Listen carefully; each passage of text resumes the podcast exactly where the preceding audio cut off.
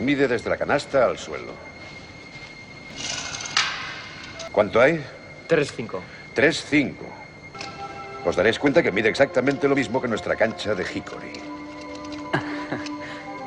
Id a cambiaros para entrenar.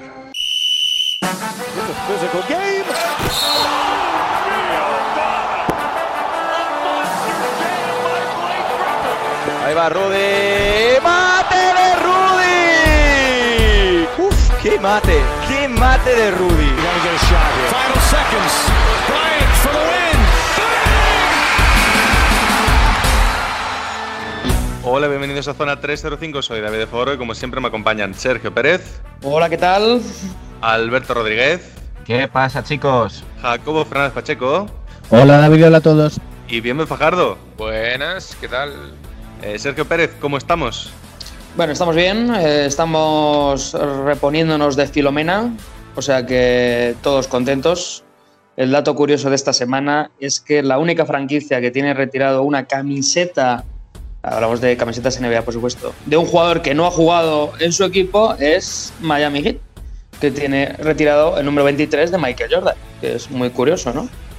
Sí, porque es el jugador que más puntos por partido ha promediado en los partidos que ha estado involucrado eh, Miami Heat. Eso es, muy bien. Es que ese es el dato curioso. ¿Pasará lo mismo con LeBron o con Kobe? Me da mí que no. Eh, Alberto Rodríguez, ¿dónde nos pueden seguir? Pues tienen Facebook, Twitter e Instagram y nos pueden seguir como arroba zona 305 podcast. Jacobo Fernández Pacheco, ¿dónde nos pueden escuchar? Estamos en hasta 10 plataformas, en Evox, en Anchor, Spotify, Apple Podcast, Google Podcast, Breaker, Pocket Cast, Overcast, Radio Public y Stitcher. En todas estamos como Zona 305. No te olvides de seguirnos que cada vez que saquemos programa nuevo te saldrá una notificación. Eh, Bienven Fajardo, mira, te voy a decir una cosa.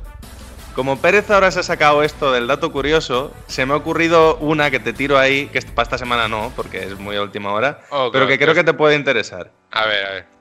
Quiero que tú puedes ser el de la noticia de la semana y eliges la noticia random, la que tú quieras. Ajá. Puede ser porque te parece interesante, puede ser porque te haga mucha gracia. Incluso tienes derecho, fíjate lo que te digo, tienes hasta derecho a traer noticias de Michael Beasley. Mira lo que te estoy diciendo. Ojo, ¿eh? Estaría guay si tuviera noticias, él, cosa que últimamente no ocurre mucho. Vale, vale, genial. Bueno, yo diría noticia de la semana, porque yo me he enterado que el hijo de Kenyon Martin está en la NBA. Y jugando bien, ¿eh? Madre mía. Pues bien, venga, noticia de la semana, el hijo de Kenon Martin, y yo creo que ya dejándolo ahí tan arriba podemos empezar el programa. Vamos para allá.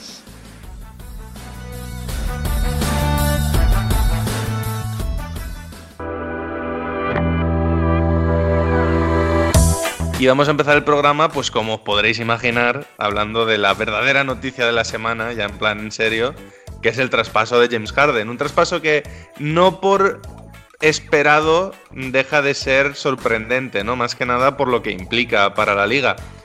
El traspaso ya sabemos que involucra a varios equipos, aparte de los Rockets y los Nets, los Pacers, los Pacers y los Cavaliers también están metidos dentro del traspaso. Pero bueno, yo creo que vamos a centrarnos principalmente por el momento en lo que es James Harden a Brooklyn Nets, que yo creo que es lo, lo más importante.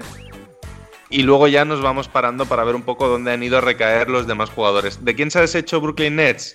De Caris Levert eh, y de varias rondas del draft, más específicamente. Las de 2022, 2024 y 2026 van para Houston, además de en 2021, 2023, 2025 y 2027 tenemos los famosos pick swaps, es decir, esos intercambios de primera ronda de draft que si Houston, el pick de Nets es más bajo que el de Houston, cosa eh, a priori rara, lo normal es que Nets en estos dos o tres años sea mejor equipo, pero bueno, si la pick de Nets es más alta, perdón, no más baja, los Houston Rockets pueden intercambiarla y quedarse con la que más le interese, con lo cual digamos que tienen la mejor ronda de draft de entre ellos y Brooklyn durante siete años, lo cual no está nada mal. Más. Y luego, aparte de eso, pues como comentábamos, hay varios jugadores que, que se han movido. Eh, los Nets también se han deshecho de Jarrett Allen y de Tyron Prince, que ya diremos a, a dónde van a jugar. Pero bueno, Kuruks también, ¿no? Y de. Kuruks, eso es. Pero bueno, principalmente eh, James Harden a Brooklyn Nets a cambio de varias cosas, aunque ningún estrellón.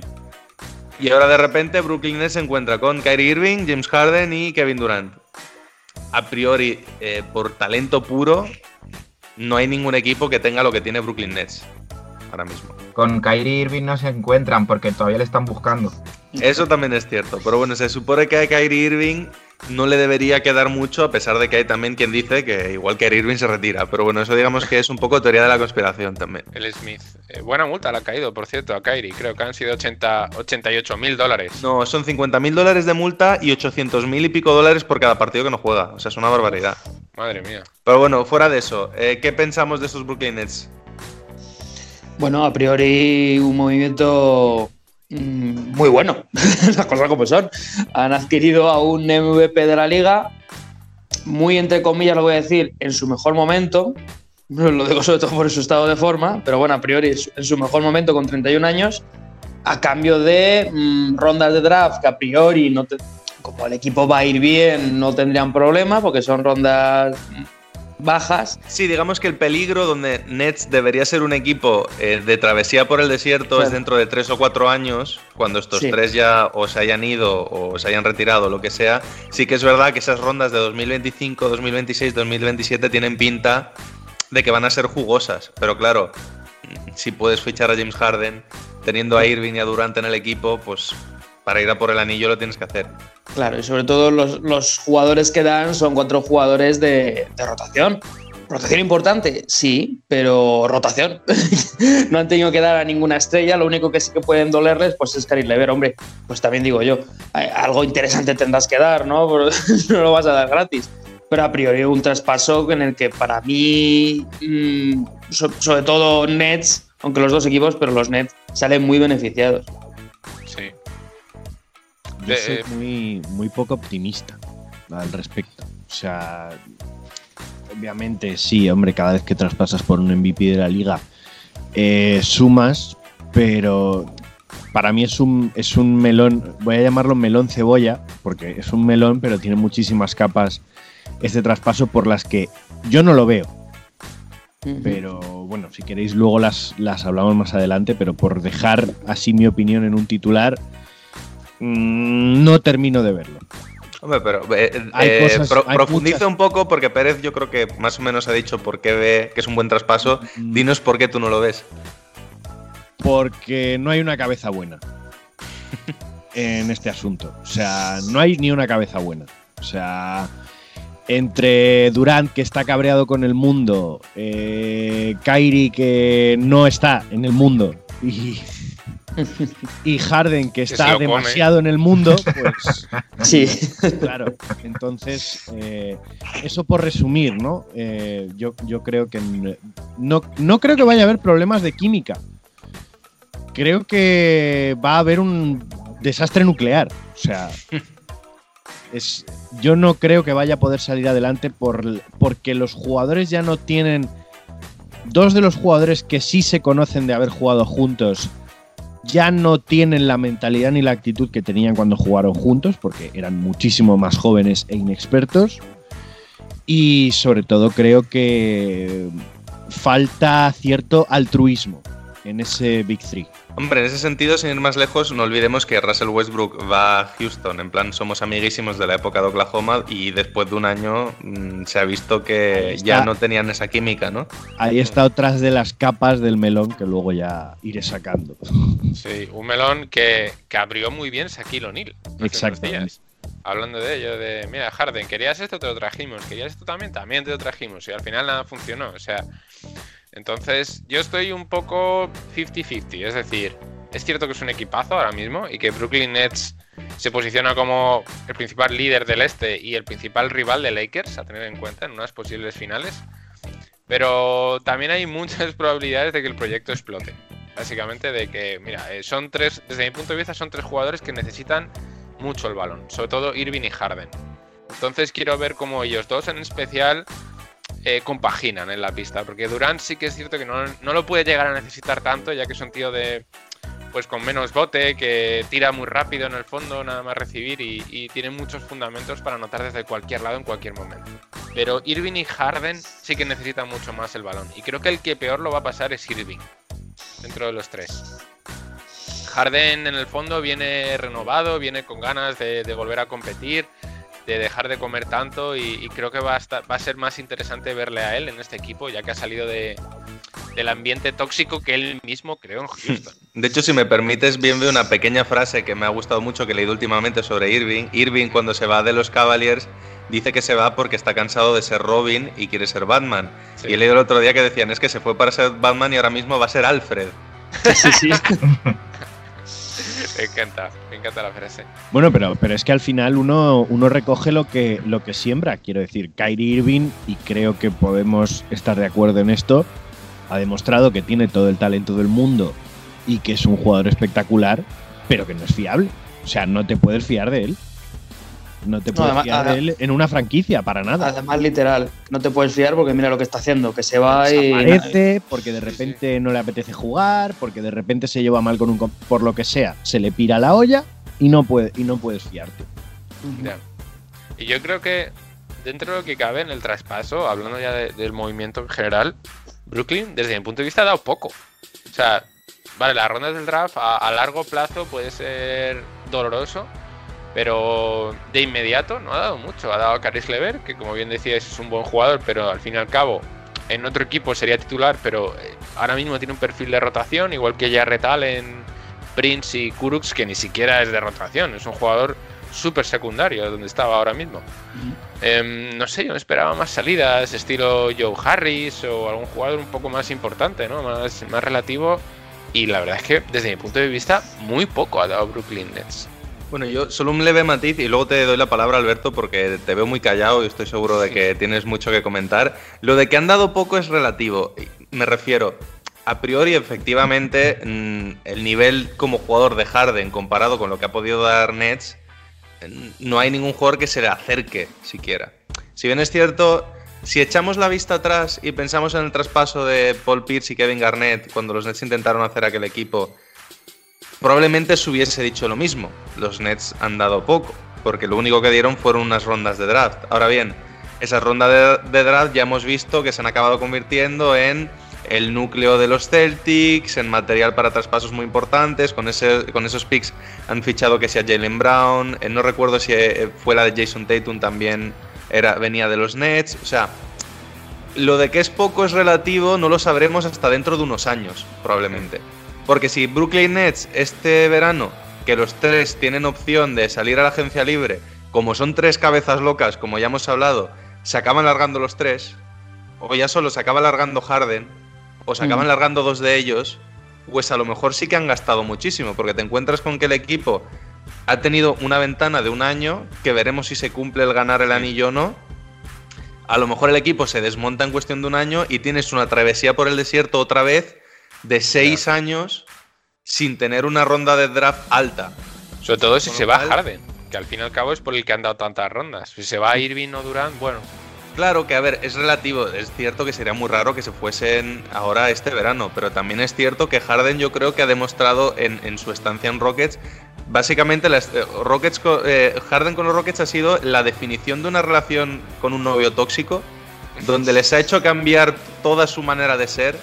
Eh, primero quiero que me quites a Chris Paul por Westbrook porque no me llevo bien y quiero jugar así, ya está. Y cuando has cambiado por completo, se ha ido incluso Daryl Morey, se ha ido medio mm, directiva y tal. Y cuando has hecho todo eso para acomodarlo a él, te dice: "Mm, Es que no eres tú, es, es que no, no funciona esto, es que me voy. Entonces, cuidado con James Harden y, sus- y su toma de decisiones. Pero bueno, ya me he alargado mucho, Alberto. ¿Tú qué opinas de todo esto? Eh, bueno, a ver, lo primero, una pequeña aclaración de lo que acabas de decir, que realmente ellos este verano no pueden salir al, mercado, les queda todavía un año más de contrato más una player option, ¿vale? Entonces, en ese sentido, Brooklyn Nets no tiene un año que es este con ellos, tiene este y el que viene, ¿vale? Recordemos Ah, que... no sé por qué que- tenía entendido que, que era el, este año ya tenían opción de jugador. Sí, o sea, realmente tiene el mismo tipo de contrato, quizá Harden más elevado que los otros dos, porque firmaron cuatro años, ¿de acuerdo? Pero son un 3 más 1. Entonces, en ese sentido, Brooklyn lo que sí que tiene es un margen fijo de dos años de explotar todo lo que pueda este proyecto, ¿vale? Eh, luego, cosas, es que hay mucho que contar, entonces voy a ir poquito a poco para, para que nos aclaremos, porque si no, yo al igual que Bienve era de los que pensaba que, bueno, que, que Brooklyn tenía un equipo muy profundo, con una buena rotación, con unos jugadores eh, muy buenos y con Kyrie y con Durán eh, era entre comillas suficiente. Obviamente lo que dijiste tú en su momento, mm, no te puedes negar a, fichar a un jugador de nivel MVP y probablemente top 5 o top 7 de la liga eh, cuando te lo ponen encima de la mesa. Y, y da igual lo que tengas que dar. Y más cuando si es un si es un precio así de barato, porque ha sido realmente barato, a nivel, a nivel plantilla me refiero. Por supuesto, las rondas del draft ya veremos en un futuro eh, si son tan, tan baratas o no. Eh, pero claro, yo creo que sale muy beneficiado Brooklyn eh, por una cosa muy sencilla. Y es que Durán va a vivir y va a dormir mucho mejor desde ahora. ¿Por qué? Por el tema Kyrie Irving. O sea, ahora mismo llevamos dos semanas en las que Durán, con sus correspondientes descansos, que recordemos que viene de una lesión muy grave, pues sí, eh, está jugando, pero está jugando solo. Si Kyrie sigue de esta manera, ya no es eh, Kyrie Durán, ya no iba a ser Kyrie Durán. Entonces, de, ese- de esa manera, eh, Harden tendrá sus cosas, que aquí nos burlamos muchas veces de, sus eh, escapatorias a, la noche nocturna, o sea, a la, a la vida nocturna eh, y estas cosas, ¿no? Pero, pero fuera, fuera de, esas cosas, eh, es un tío que, no ha tenido grandes lesiones, es un tío que ha estado a un nivel espectacular eh, los últimos ocho años prácticamente. Eh, ya lo hemos dicho muchas veces, es máximo anotador de la década. eh, entonces, mm, Durán va a dormir más, más tranquilo, en el sentido de que voy a tener un compañero que sí que me va a ayudar a sacar las castañas del fuego por si el otro se vuelve loco. En ese sentido, yo creo que Brooklyn gana mucha seguridad en ese sentido en un proyecto que, que ha dado un salto muy grande. O sea, yo no creo que haya subido uno o dos escalones y ya está. Eh, ¿Ha sacrificado a Jarrett Allen? Pues, eh, sí, es verdad, ha sacrificado a Jarrett Allen. Eh, pero claro, es que mm, no lo hemos comentado, pero es que Brooklyn ha recibido también unas excepciones salariales. Y esas excepciones salariales mm, bastan para fichar a tres veteranos, que ya veremos cómo a lo largo de la temporada seguramente mm, lleguen veteranos que digan mm, Kyrie, James Harden, Durán, mm, eh, voy a jugar con ellos, voy a, tener altas posibilidades de llevarme un anillo. Y yo creo que esa, esta última cosa va a ser la clave, ¿no? O sea, durante las próximas semanas, meses vamos a ver un proceso de adaptación. Si Kyrie vuelve, si Harden se pone en forma, eh, que siga lo suyo. O sea, Durán está, me parece, siendo muy profesional. Eh, creo que está teniendo una temporada espectacular. Parece que mentira que venga de la lesión que viene. Y, en ese sentido tienen que ir enganchando las piezas. Pero me parece muy clave que al mismo tiempo que se van amoldando estas piezas, pues lleguen veteranos. Pues van a tener seguramente que fichar algún 5. Que yo no sé en el mercado qué 5 sabrá. Eh, necesitarán algún jugador de banquillo y necesitarán a lo mejor algún jugador tipo, pues qué deciros, eh, un Udonis Haslem de la vida o un Jared Dudley de la vida, que, que sea un súper veteranazo, pero que al banquillo te aporte mucho. Y luego a nivel técnico, que se ha hablado mucho, eh, se ha dicho mucho que, que Kyrie, estas cosas que está haciendo ahora, parte es porque ha llegado James Harden, o porque se sabía que iba a llegar James Harden, por lo que habéis dicho de, que efectivamente quería ser Batman y ahora es Alfred. Y, mm, y entre otras cosas porque al parecer no estaba contento con, con Steve Nash. Entonces veremos eso por dónde sale, porque claro, eh, y si Kyrie tampoco acaba la temporada en Brooklyn, porque to- todo esto que está pasando, mm, cualquiera sabe. Entonces, Kyrie por Russell Westbrook y que se cierre el que círculo. Es que es esto, es que es esto a lo que me refiero. Es que Brooklyn, las tres estrellas de Brooklyn ahora mismo son tres adolescentes con crisis existenciales. no, yo no, O sé- sea, no estoy de son tres adolescentes con crisis existenciales. Uno que se pira, se pira a pesar de que está vinculado contractualmente con una franquicia que le paga millones de dólares por motivos personales. Lo mínimo, si te vas a pirar por motivos personales, nótese que marco las comillas de motivos personales, es que digas qué motivos personales, aunque no se revelen a la prensa. Hombre, a ver, eh, no seré yo el que diga que Irving no es un loco. Y aparezcas Si bien en es cierto, solo por matizar. con- Y, Bueno. y- y estoy de acuerdo, eh, Jacobo, que lo ha hecho todo muy mal. Lo único por matizar lo del dinero, sí es cierto que él no está cobrando por ninguno de los partidos que no está jugando. De ahí que esté perdiendo una millonada por cada partido que no juega. Bueno, pero aún así, es que, claro, luego, el otro, que sí, que Kevin Durant probablemente es el más maduro de los tres, pero ya sabemos las historias que ha tenido Kevin Durant y que sigue teniendo Kevin Durant. que si habla con alguien de la prensa sí, con otros no, con no sé quién tal, con otro me llevo bien, con el otro me insulto en la cancha, pues bueno. Las vale. cuentas de Twitter, ¿no? Las cuentas de Twitter. Y luego James Harden que dice, dice Alberto, quitando que le va la vida nocturna. Es que para mí ese es un problema muy serio. Es que cuántos jugadores de la NBA hemos visto que sus carreras se han ido al garete por eso. Sí, pero, pero mira, si me dijeras que no, no lo voy a defender, porque yo, por supuesto, estoy en contra de estas cosas y tal, y al final, eh, ya no solo es que tengas que ser profesional, sino que eres una persona pública, tienes que dar cierto ejemplo, ¿no? Pero es que luego lo piensas y dices, mientras rinda en la cancha, ¿qué, Sí, qué más pero, da? cua- o sea, Gilbert Arena rindió en la can- rendía en la cancha cuando se sacó las pistolas con Javaris Critterton. Y mira dónde está ahora. Vale, vale, vale, pero, pero Pero escúchame. eso- eh, ya, ya- nos lo estamos llevando a un límite al Claro, que pero vamos a ver, Ty Lawson, eh, voy a un ejemplo más pequeño. Ty Lawson, que su límite era el cielo, eh, rendía en la cancha, pero resulta que tenía problemas con el alcohol. Ya, pero resulta que me estás hablando de dos jugadores que no han sido MVP en su vida, eh, que no han pisado unas finales de la NBA, que no han sido máximo anotador de la década y que no han hecho todo lo que está, vamos, en el futuro para traérselo a un equipo. ¿Sabes? No es, no es la misma clase de jugador. Claro, y que Harden al fin y al cabo, es- los jugadores, los ejemplos que estás poniendo tú son de jugadores que tuvieron un pico de rendimiento muy corto, precisamente por, por esa vida un poco díscola que llevaban. Harden creo que tiene un, un cuerpo, una carrera lo suficientemente larga en la élite como para darnos cuenta que haga lo que haga en su vida privada, no le está afectando al rendimiento y de hecho ni siquiera está teniendo lesiones graves. Quiere Bueno, decir que el cuerpo se lo cuidará un poco mejor o, o que tiene un cuerpo ahí- muy privilegiado. Yo en eso es que, con lo que ha dicho antes Bienve, suscribo palabra por palabra lo que dijo Shaq. O sea, es que a Harden se le están acabando las excusas para muchas cosas. ¿Sabes meter puntos? Bien, enhorabuena. Muchísima gente sabe meter puntos. Quizá no como tú, pero muchísima gente sabe meter puntos. Y al final, el dato que dio eh, Shaq sobre los cinco últimos partidos de eliminación que ha afrontado en playoff es demoledor. O sea, sí, me estás diciendo que el mejor anotador de la década, vale, pero cuando de verdad se está jugando las castañas, su peor porcentaje en tiro de campo, su peor porcentaje en triples y casi más pérdidas que asistencias. Vale, pero entonces yo te digo que ha llegado al equipo de Kevin Durant, no al equipo de Kyrie Irving, no al equipo de Está-. ¿Estamos seguros de que es el equipo de Kevin Durant? Yo no tengo ninguna Kyrie? duda. Yo, Yo- no tengo ninguna duda. Creo que es el equipo de Kevin Durant y vamos, no hay, creo que no hay ningún tipo de duda.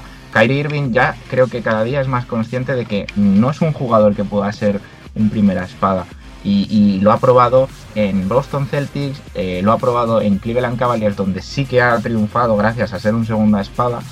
Y lo probará si, si, si consigue aguantar siendo como segunda o tercera espada en estos Brooklyn Nets. Y Harden es lo mismo, Harden es muy bueno, creo que Harden está a nivel de calidad por encima de Kyrie Irving, pero es lo mismo, es un tío que te, aparta, te porta liderazgo hasta donde puede. Tú mismo lo acabas de decir, tus datos de playoff no le, no le avalan, pero es un tío que te gana 50 partidos todos los años, ¿no? Pues entonces a lo mejor es un jugador que necesita alguien que ya ha ganado, Kyrie ha ganado, un rol secundario. Ah, bueno, secundario, que a ver, que aquí parece que Kyrie sale desde el banquillo y mete 10 puntos y ya está, que no. O como Kevin Durant, que ha ganado varios anillos y ha llegado a finales con Oklahoma, aunque, aunque no, o sea, en su momento llegó a una final.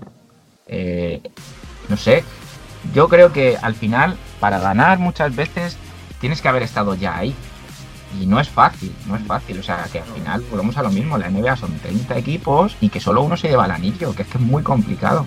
Y tener esa experiencia es muy difícil. Y si no, que se lo digan a los Raptors. Que los Raptors es un equipo que ha cambiado radicalmente.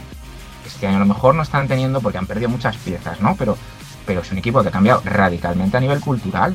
Un equipo que ya es ganador, que, que, que, que su, que su cultura es distinta. Ya no es el equipo que hacía 30, 40 victorias, llegaba a playoff y lo mataban. No, no, no, no. O sea, es que cuando ganas o cuando tienes jugadores que han ganado, y más si están en su prime, como están ahora mismo estos tres jugadores, es que la historia es otra. Yo creo que es eso, vamos. Aquí yo pongo los acentos. Harden gana 50 partidos cuando juegas para él. No para Kevin Durant. Bueno, Bueno, entonces, pero pues es que bueno. si no juegas para él y juegas para Kevin Durant, igual ganas 60, yo qué sé. No, pero es que es siempre. O sea, un jugador no rinde igual cuando se le permite hacer 35 tiros por partido que cuando tiene que hacer 25. Bueno, yo creo que el debate a a nivel personal de cada uno de los jugadores y del carácter es algo que además seguro que va a seguir saliendo porque no, no creo que se termine aquí los problemas y los líos y seguramente tengamos más noticias sobre vestuario de, de Brooklyn Nets o, o incluso a lo mejor no, pero bueno, yo creo que eso ahora mismo no es en lo que nos tenemos que centrar, yo creo que es más interesante que nos detengamos un momento antes de repasar un poco el resto del traspaso en cómo van a jugar esos Nets, porque Yo, vale, olvidándonos si me- un poco... Si me permites, quería hacer un pequeñísimo apunte, ¿vale? Que es lo último que se me olvidó decir. Y es que creo que va a ser muy clave eh, el hecho de que esté Mike D'Antoni en el, en el staff técnico de Brooklyn Nets por el tema de la, de la aclimatación, digamos, a- al equipo, que no sé si va a haber aclimata- aclimatación como tal, ¿no? Pero, pero de la aclimatación de, de Harden. Entonces, a lo mejor eh, va a ser un, un perfil muy importante de mediador en este tipo de cosas de los, de los roles, de, de quién es primera espada, de quién es segunda espada, de quién se queda el último tiro, de... ¿Sabes? Creo, creo que va a ser muy importante que precisamente, igual que si hubiese sido el traspaso a Filadelfia con lo de eh, Morey, eh, creo que es incluso más importante en este caso que D'Antoni esté en el staff técnico de Brooklyn Nets. Sí, uno, de, hecho, es un poco a, lo que iba, que a qué van a jugar, cómo van a jugar y cómo se van a repartir los roles, porque es cierto que de los tres, probablemente, eh, entre comillas, Durant es el que menos necesita el balón, pero porque solo necesita dos botes para tirar, no porque no sea un tío que necesita el balón en las manos. Y Harden y Irving ya sabemos que son los del yo-yo, que son dos jugadores que lo normal es que los veamos botar el balón 10-12 segundos por posesión. Entonces, ¿cómo veis un poco que se... ¿Cómo vamos a amalgamar este equipo? ¿Cómo va a funcionar? ¿Qué roles veis para los Brooklyn Nets? Mm, venga, empiezo yo, que, además lo tengo bastante claro. Eh, yo creo que mm, Durán, lo que acabas de decir tú, no va a ser el problema. No, no, no necesita más, no, no necesita balón, no necesita más que dos botes. eh, va a tener más espacios, va a tener más espacios, o sea, va a estar mucho más liberado para tirar, con lo cual mucho cuidado con eso, porque puede ser eh, a lo mejor momento de ver a Kevin Durant metiendo 25 puntos tirando 8 tiros, ¿sabes? Eh, por lo que sea. Luego tirará muchos tiros libres o muchos triples. Y yo el problema realmente lo veo entre Kyrie y Harden. Mm, pero como si nos ponemos a ver la carrera de cada uno, eh, solo uno es capaz de hacerse más distribuidor, o uno ha demostrado ser capaz de hacerse más distribuidor. Entonces yo veo a lo mejor mm, quizá que, que Harden pueda ponerse más en ese rol distribuidor, de, aumentar su número de asistencias, quizá bajar un poco más ese número de tiros. No lo sé, ¿eh? porque al final es, esto es muy complicado. Pero, pero si me dieran a elegir, yo creo que Kyrie va a seguir siendo Kyrie. El que quizás se pueda adaptar un poco es Harden subiendo el número de asistencias, distribuyendo un poco más el juego y demás, que es lo que ha demostrado durante un par de temporadas. Y Durán, pues bueno, a dármela, que yo la voy a tirar, porque la voy a meter, porque me cuesta nada y menos. Se me caen los puntos de la mano. Mi opinión. Yo creo que la clave va a estar un poco en ir, en ir midiendo, ir viendo un poco. Si no me equivoco, esta noche, bueno, esta tarde aquí ya juegan el primer partido. No sé si va a estar Harden. Em, pero yo creo que se va a basar un poco en quién hace mejor al resto. Entre Irving y, y Harden. Yo creo que entre todos está claro que Durant es el que menos. em, menos impacto negativo va a tener, ¿no? De, de la unión de estos tres. Entonces, entre Irving y Harden, pues un poco va a ser más director de juego el que mejor haga el resto. Y yo creo que ahora mismo es Harden.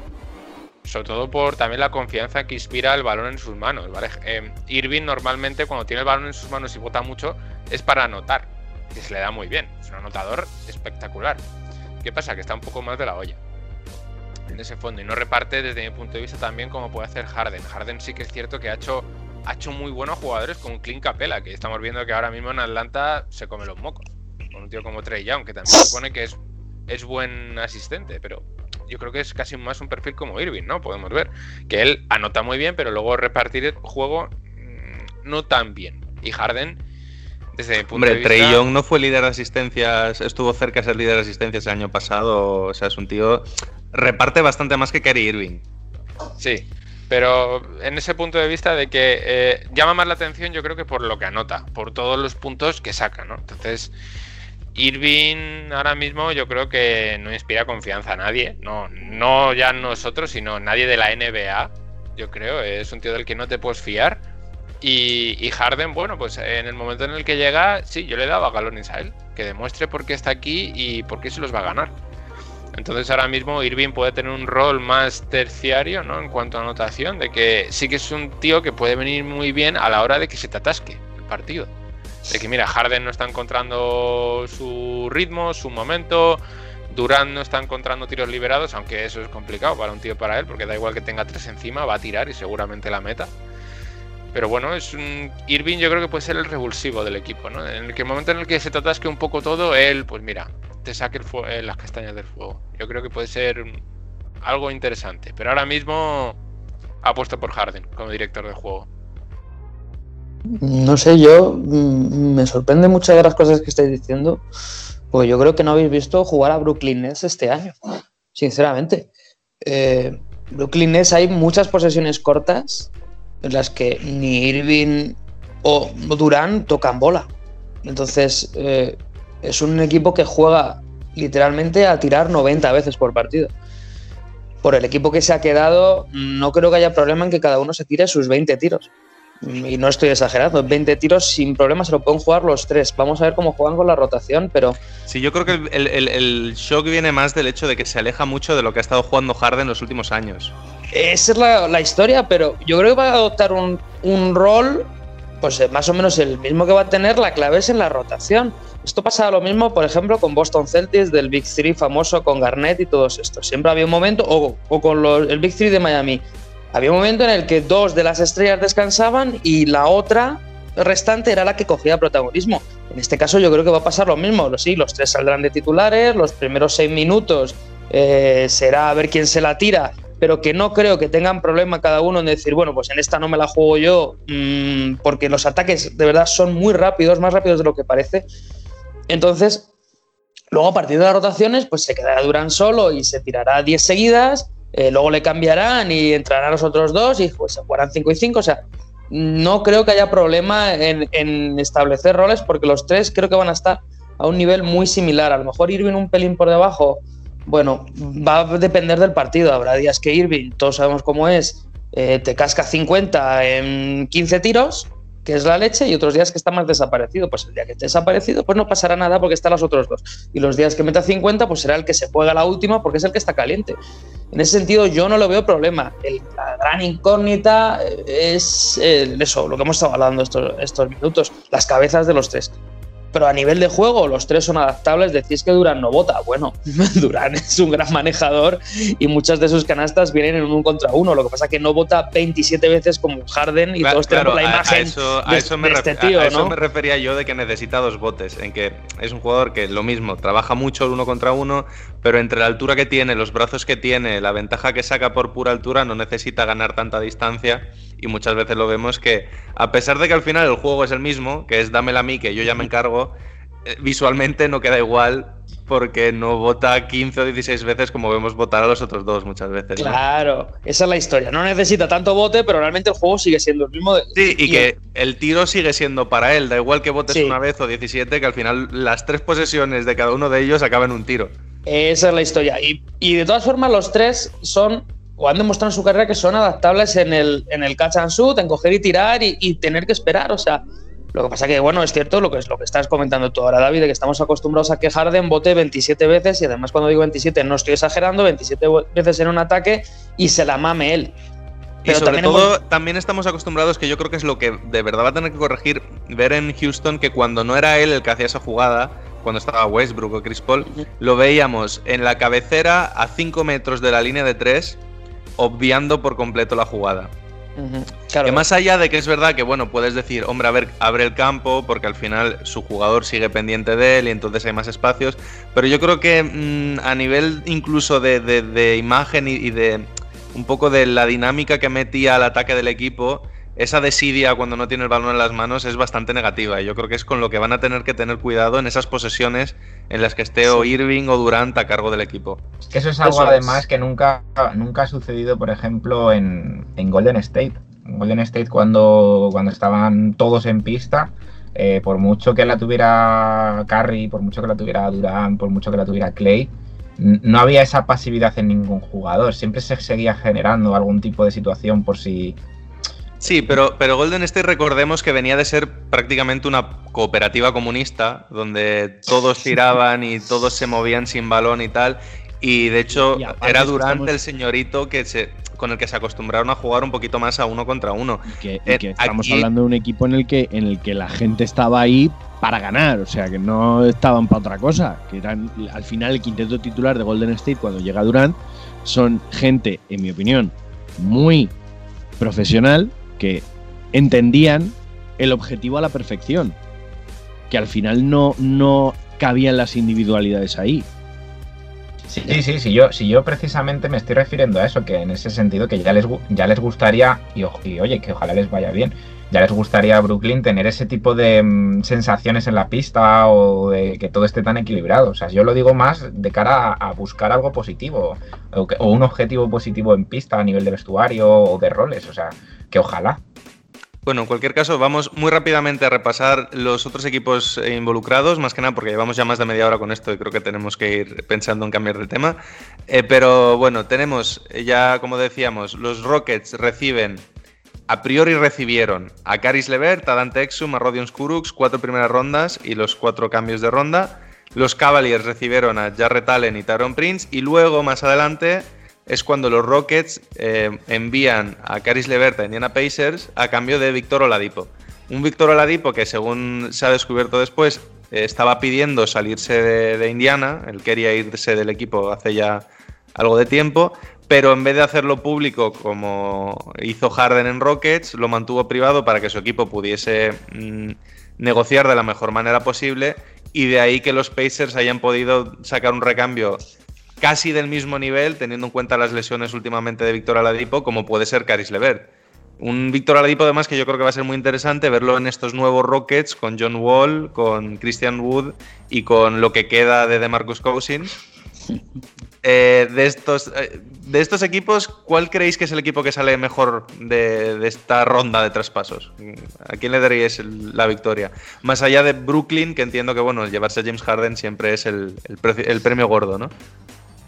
Pues Es que yo, creo- Sí, yo pero- creo que todos, yo creo que todos salen beneficiados a su manera. Mm. Porque no, no hemos hablado de Cleveland, pero Cleveland exactamente qué ha dado. a Dante Exum. Es que ya está. Y la segunda, y la segunda ronda, una de las segundas rondas creo que es de Cleveland, está pero bueno, es a Jared, ronda. a Jared Allen y a Taurean Prince. Vale que Taurean Prince es una carga económica más que otra cosa. Por, ahora mismo tampoco es que esté en su mejor momento. Pero La- Jared Allen me parece un pivo de rotación muy bueno. El, el problema es que Magui pues, va a desaparecer bastante, yo creo. No, bueno, y que al final Cleveland de cara, obviamente como siempre, a traspasos, tiene tantos hombres grandes que raro es que no llegue alguien pidiéndole alguno, ¿sabes? Claro. Al final es lo suyo, que y sobre todo hombres grandes que en algunos casos son ya veteranos, Magui, eh, pues no sé, yo, yo veo que Cleveland tiene cartas con las que jugar. Eso es lo que ha sacado Cleveland.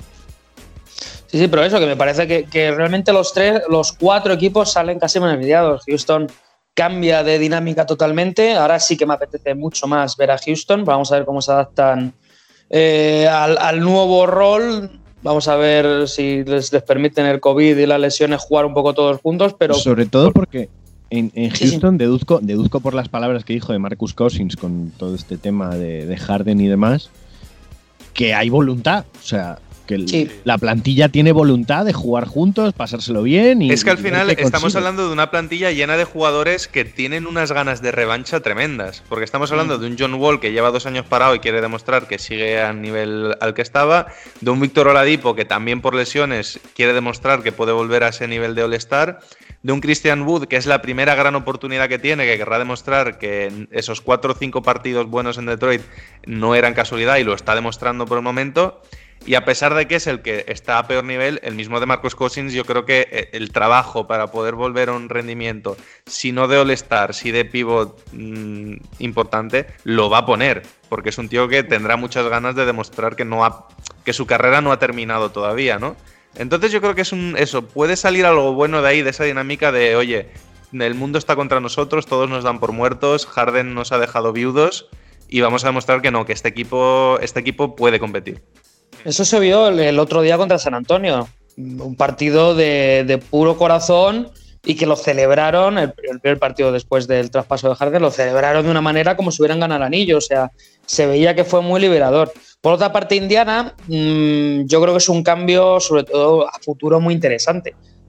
Es cierto que sí, Oladipo ha sido un All-Star que parecía que estaba recuperando un poco el ritmo, pero Lever está demostrando que es un jugadorazo.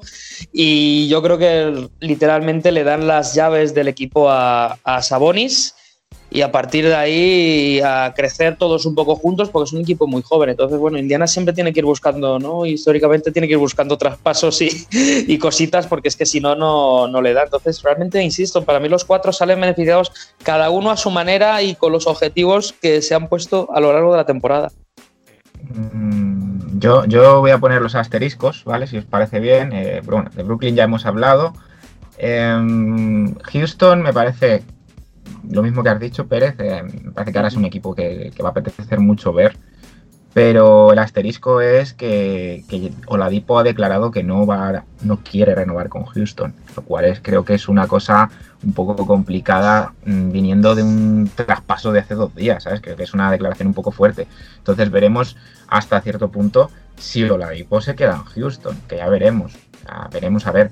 A mí me gustaría, que decir, la mezcla Oladipo, Wall, Cousins, Wood, a mí, a mí así de primeras me gusta, pero claro, si ya de primeras has llegado a Houston y has dicho eso, pues es que el año que es que es que te quedas sin él. Entonces vamos a ver si, si se queda, si le convencen, si hay algún tipo de traspaso o, o qué ocurre. Indiana, es que mm, lo dije el otro día, creo que es el gran ganador de, de este traspaso. Eh, Oladipo era Spiring, Lever tiene dos años más, en los que además puede progresar aún más eh, a nivel de calidad de jugador. Eh, salarialmente es incluso más barato que Oladipo, creo que son 2-3 millones, pero bueno, pues 2-3 millones que tienes ahí, pues si eh, quieres fichar algún tipo de veterano o alguna cosa, lo cual hace, hace que el traspaso sea muy bueno. De hecho, mmm, por gusto personal, me parece que Indiana es el más beneficiado de todos, incluido Brooklyn, en mi opinión, ¿vale? Eh, sí, sí, sí, a, mi gusto, mmm, yo creo que sí. Eh, creo que es el que mejor encaja sin demasiados problemas en, el equipo. Y luego me he dejado Cleveland para el final porque es que leí el otro día una cosa que me, ha, que me hizo mucha gracia, no sé si lo habéis escuchado o no, eh, pero que dicen que Cleveland tiene el, el, futuro bastante bien encaminado por, por esto de, fichar a Jarrett Allen, a lo mejor luego renovarlo y tal, ya que luego pues Magui sale al, al mercado, Drummond sale al mercado, eh, que ya liberan un poquito más de masa salarial porque todavía tienen que es el contrato de Kevin Love, el contrato de Drummond y tal. Y lo que me hizo gracia es que en Cleveland está todo asegurado entre, entre Jarrett Allen y, y ahora es que llaman a, a, eh, a, la parejita exterior Sexland. No sé si lo habíais escuchado, ¿no? Sí. A, Sexton y Garland, sí. A, Sexton, eh, les llaman Sexland. Y, y, y, en fin, que me quedé así un poco como diciendo, joder, qué, qué, qué flow llevan por Cleveland, ¿no? Qué, qué, qué bonito, tal. Pues no lo veo tanto, pero bueno, simplemente comentarlo. Vale. Sí. Gracias por tu okay. gran aportación. que a todo esto, Dramon, yo creo que soy el único defensor de Dramon en este grupo. O sea que. No, no, vaya partido. Menudo partido esta noche. Vaya partido que se ha marcado, pero bueno. 33-25, ¿no? Tremendo. O sea, Dramon muy infravalorado. Pero bueno. Está, he, he, leído un tuit hoy que decía: creo que es el cuarenta y tantos partido de Dramon haciendo un 20-20, por lo menos. Y el tuit remataba diciendo, solo le quedan 542 para alcanzar a Will Chamberlain. Está, está cerca, poquito a poco. Pues nada, eh, ya por rematar lo único, porque aparte de Pérez, que creo que en ese sentido estamos en la misma línea, veo, entiendo las reticencias con James Harden, pero no olvidemos que es un tío que lleva tres años promediando 35-10 prácticamente, o sea, cuidado. Pero bueno, Vamos a cambiar ya de tema, que yo creo que bastante nos hemos detenido en, en, los Brooklyn Nets y en el traspaso, y nos vamos a ir ya con la primera pista del jugador misterioso.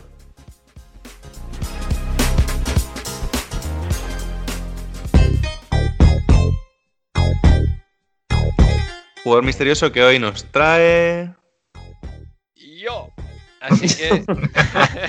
yo, bien, me. Yo. Pues os traigo un jugador misterioso un tanto especial. Vamos a ver si os gusta la forma en la que os doy las pistas. ¿vale? Hablamos de un molinero muy peligroso, ya que a largo alcance era grandioso. Vale. Está muy bien. Que, puede Yo que ya no lo sé. puede que también lo sepas. ¿eh? Es fácil. pero quería hacer la gilipollez de la poesía, así que. Ah, muy bien.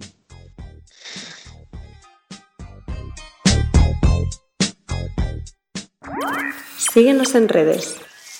Estamos en Twitter e Instagram como arroba zona 305 podcast. Zona 305. Únete al equipo.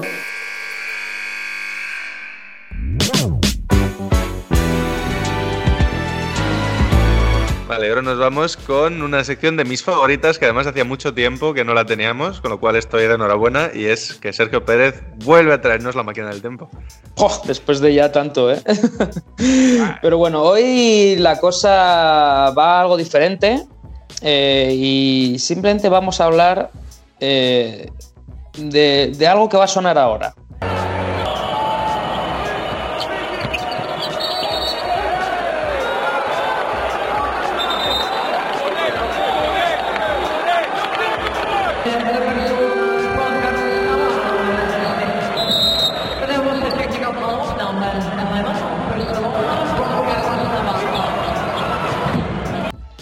Esto queda muy bien para el programa, vosotros no habéis escuchado obviamente nada, pero vamos a hablar de Anna Panzer, que no sé si sabéis quién es Anne, Anne o Anne o Anne, como quieres llamarlo, Anna Panzer.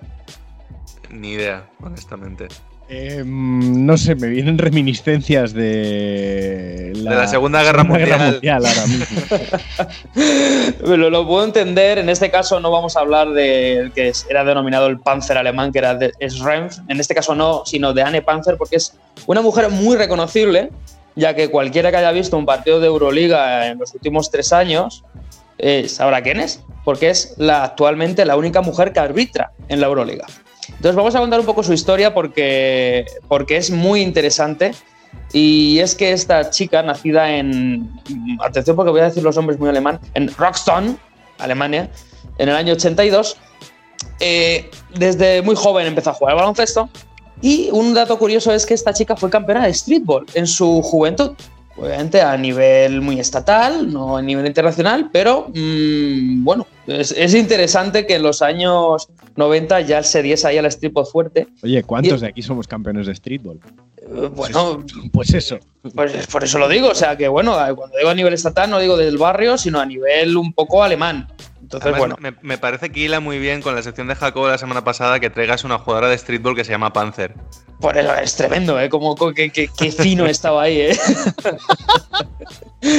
Pero bueno, esta chica empezó a arbitrar a los 15 años, ¿eh? A los 15 años ya empezó a arbitrar mientras aún era jugadora, ¿no? Y cosas eh, eh, que, por ejemplo, ella dijo cuando jugaba, una de sus frases era, es que cuando ella, ella decía, cuando yo jugaba ya tenía mentalidad de árbitro, ¿no?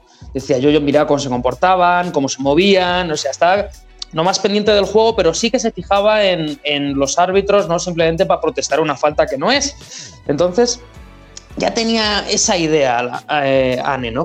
Entonces, bueno, mm, esta chica que, por cierto, antes de, de comentarlo, es licenciada actualmente en Administración de Empresas y, aparte de ser árbitro, es gerente en un hospital de Heidelsberg, eh, encargada pues un poco bueno, de recursos humanos y, y, bueno, pues ahí está, que aparte de los árbitros que también sepamos que hacen otras cosas, ¿no? que no solo simplemente fastidiar a nuestro equipo.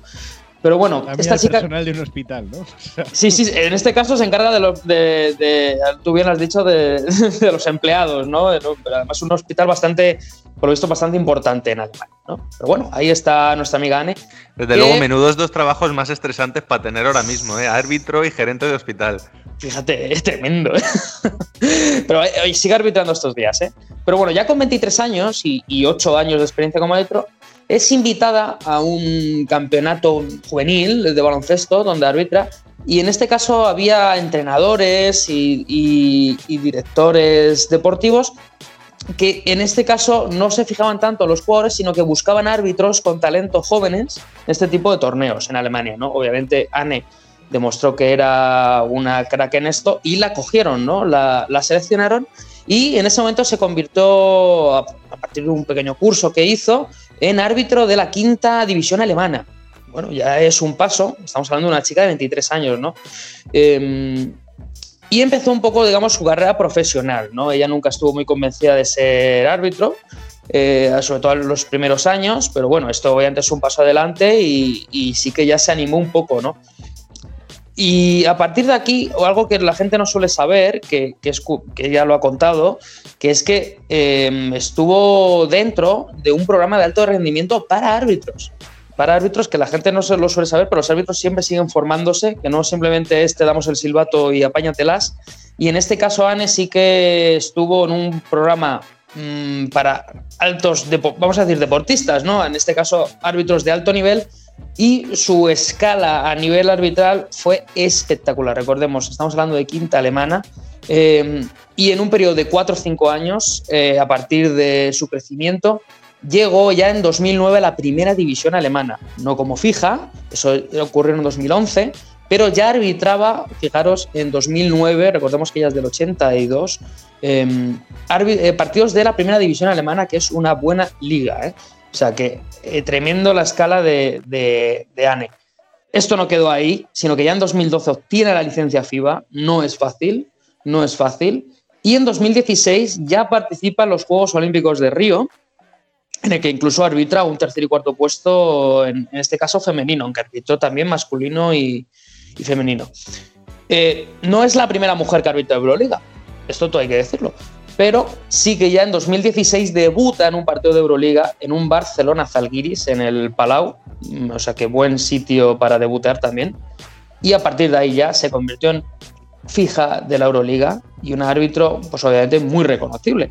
No solo por el hecho de ser mujer, porque es la única, como hemos dicho, sino que realmente es muy buen árbitro, muy buen árbitro. Y en 2019 hizo historia ya que se convirtió, fijaros, estamos hablando que en 2016 debuta en Euroliga, después de simplemente tres temporadas, debuta como una, la primera mujer en arbitrar en una Final Four. Eh, en este caso sí que hizo historia y fue, mmm, bueno, tú, vamos a decir, es que no quiero parecer redundante, pero sí que fue histórico su, su, actuación porque lo hizo bastante bien y arbitró la semifinal entre el CSK y el Real Madrid. Algunos eh, sí que recordamos eh, que hubo una famosa técnica Pablo Lasso que pitó ella, que luego ella misma ha reconocido que no, que no debería haberlo hecho, pero que por pura inexperiencia. Pero bueno, estamos hablando de una, una árbitro que realmente lleva muy poco tiempo en, vamos a decir, alta competición, por decirlo de una manera, ¿no? Entonces, se lo vamos a pasar porque tampoco el Real Madrid perdió por esa acción. Esto hay que decirlo, ¿no? Iba a decir que tampoco es que, vamos a ver.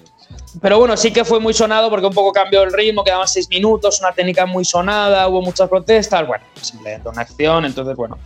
Eh, y bueno, ella sigue obviamente creciendo como árbitro, ya es una de las principales, esta alemana. Y eh, una de las declaraciones que hizo ella eh, que son muy impactantes realmente para mi gusto, que son, ella decía que quería llegar al nivel de los hombres eh, a la hora de arbitrar y que así que se comportaba, ella decía, así me comportaba yo como uno de ellos, ¿no? que no era ella misma. Entonces hasta que ya realmente le dijeron, Ane, mmm, sé tú misma arbitrando, no intentes imitar a los hombres, porque puedes llegar perfectamente a ser como uno de ellos o incluso mejor, y insisto, para mí una de las mejores árbitros que hay en la Euroliga. Entonces, esta es un poco la historia de Anne Panzer, esta gerente de, en un hospital que además pues eh, le gusta pitar técnicas.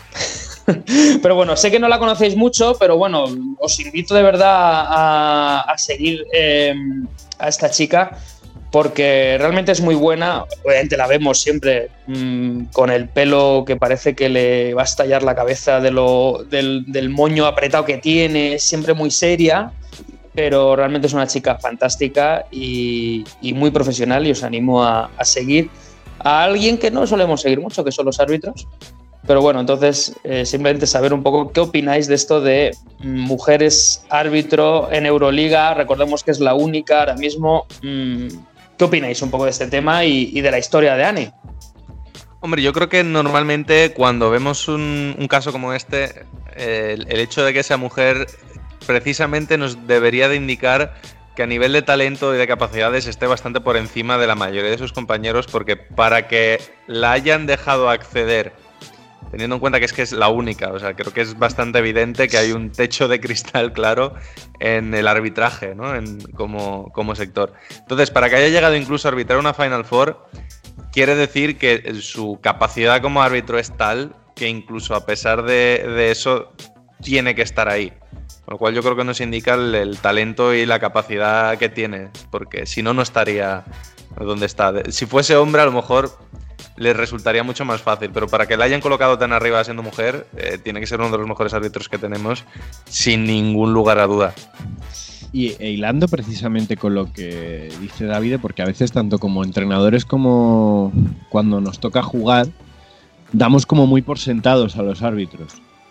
Que están ahí porque tienen que estar ahí, que al final siempre a un jugador o a un entrenador nos puede salir más de dentro protestarle a un árbitro cuando al final eh, tú tienes que pensar que son gente que, pues al igual que tú, entrenador que te has formado para, para estar ahí, ellos se han formado quizá incluso hasta más que tú para estar arbitrando ahí y, y que no tienen una misión de complicar las cosas, sino que al final son gente sin la cual es imposible practicar este deporte y más en este caso que estamos hablando de, pues quizá, bueno, es que yo creo, no voy a exagerar, los árbitros de Euroliga para mí son los mejores árbitros del mundo. Por Sí, muy ser. polémicas que hayan sido sus decisiones, en mi opinión, muchísimas veces, para mí los mejores árbitros del mundo son los de Euroliga. Y entonces, esta mujer no solo es uno de los mejores árbitros de Euroliga, sino que por ende, uno de- una de las mejores árbitros del mundo. Simplemente do- dos datos a colación de esto que habéis dicho. Eh, a lo largo de una temporada Euroliga hay en torno a 80 árbitros, em, que van entrando algunos, no son fijos, pero en general hasta 80 árbitros, o sea que de los 8 que fueron elegidos para Final Four, que esté ella, ya indica su nivel. Y otro de los datos es que salió una estadística hace relativamente poco que tiene eh, Anne Panzer un acierto del 93% en las decisiones que toma, me parece bestial. o sea, que un árbitro acierte un 93% es bastante mejor que el porcentaje, por ejemplo, de tiro libres de Carroll. o sea que ya dice mucho, ¿eh? Sí, y a todo el que le, le apetezca quejarse de, bueno, es que fallar casi una de cada diez veces en mucho, le animo a que haga de árbitro, aunque sea en un partidillo de un entrenamiento o, de una, o del torneo de final de curso del colegio, porque a mí me ha tocado hacerlo un par de veces y me ha hecho reconocer mucho más la labor de los árbitros, la verdad. Es que, es que hay que ponerse, hay que ponerse en la piel de- del árbitro, yo creo, para comprender eh, cuánto trabajo lleva. Eh, pero bueno, re- re- respecto al tema, yo, yo voy a meter mi, mi, eh, crítica particular, que no es en este caso hacia ella, sino hacia que, que- que es una lástima, ¿no? Igual que pasa también en los banquillos, que a día de hoy todavía eh, siga sorprendiendo que es que una mujer está arbi- arbitrando en Euroliga. Yo creo que habrá más gente capaz de ello. Otra cosa es que se le hayan dado seguramente las oportunidades. En ese sentido yo creo que estamos recorriendo bien el camino, pero nos queda todavía mucho por delante. Y, y nada, y luego eh, un comentario a nivel genérico de árbitros, eh, que yo creo que, como, como decíamos, ¿no? Damos, damos muy por sentado que el árbitro tiene que estar ahí, pero que el árbitro al final eh, es, una, es una persona y tiene, tiene su vida, tiene sus, movidas personales y, tiene que también ir a, arbitrar en esas condiciones. Entonces, eh, ¿nos podemos exaltar con el árbitro? Nosotros que somos entrenadores, sí, bien, tú que eres jugador, también. Pero yo creo que todo eso es parte del juego, ¿no? Que, que al final, una vez que se pita el final del partido, eh, hay que dar la mano, hay que ser educado, hay que, hay que terminar de buena manera, e incluso si creemos, yo creo, eh, que esto a, a, mí me ha pasado, por lo menos con algún árbitro, eh, si yo creo que me he sobrepasado, pedirle disculpas, igual que en alguna ocasión a mí me ha llegado un árbitro y me ha dicho, oye, perdona por esta acción que creo que me he equivocado, no la he pitado bien, eh, y ya está. Y creo que creo que tiene que quedar siempre en eso, ¿no? En, nosotros nos equivocamos, ellos se equivocan, somos personas. Eh, al final lo que tiene que salir para adelante es el, deporte, los partidos. Y lo de la cancha se queda en la cancha y después eh, fuera todo educación y que vaya para adelante. Y solo un pequeño matiz, después de este bonito legato y este kumbaya en favor de los árbitros que llevamos los, los cinco ahora mismo, no quita que el árbitro que nos arbitre en algún partido se pueda encontrar con, con quejas airadas de cualquiera de los cinco o que luego echemos pestes de ellos cuando estemos tomando algo después del partido. Yo, ¿eh? yo con respecto a lo que habéis dicho de que bueno, cuando me ha tocado arbitrar y tal, te das cuenta de lo animales que pueden ser algunos jugadores. ¿eh? Y algunos entrenadores a la hora de hablar con el árbitro. Es acojonante. Sí, sí, pero bueno. Tremenda la historia de, de Anne, de verdad insisto en que cuando a vuestro equipo la arbitre Anne eh, dé palmas con las orejas porque va a tener un buen arbitraje en general y si ya te la encuentras en el famoso eh, hospital de Heidelberg, pues, pues incluso la podéis saludar. Pues nada, muchas gracias Pérez por tu máquina del tiempo y nos vamos con Bienve para que nos dé la segunda pista del jugador misterioso.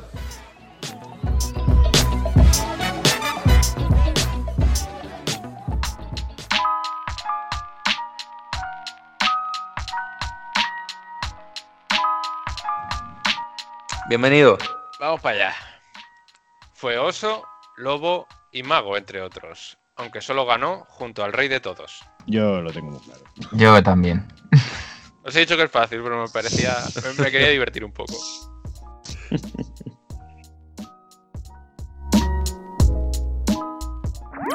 Síguenos en redes.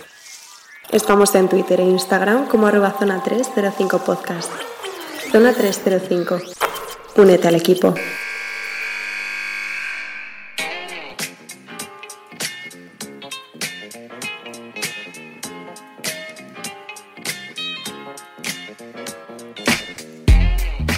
Vale, y ahora nos vamos ya así con la tercera, eh, o sea, perdón, con la siguiente, con la última sección del programa. Y vaya por la tercera pista. Ya decía, venga, bien, ve. Le ha gustado, le ha gustado. Pero no, no, vamos a esperarnos que luego nos remate el poema.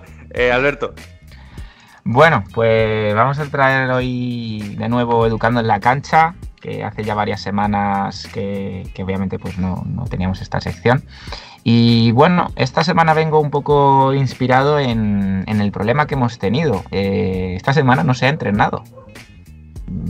Filomena no ha querido que se entrene, ni que se compita. Eh, entonces, eh, no sé vosotros, pero yo he aprovechado la, ocasión con los que han querido de tener videollamadas tácticas con mis jugadores y jugadoras.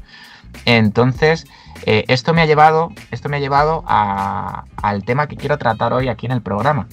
Y es eh, el tema de los conceptos tácticos o técnicos dentro del baloncesto. ¿Vale? Yo hoy voy a traer tres conceptos a nivel de glosario y luego vamos a abrir un melón a nivel de debate de hasta qué punto es productivo o improductivo eh, usar estos términos mm, con nuestros equipos. O si es más interesante, decir lo que son. ¿Vale? Porque pues hay gente que, que- o sea, te estás, muy te arriba. estás acordando de, de la charla eh, que nos dio Vidorreta en el curso superior, ¿no? Ay, mi madre.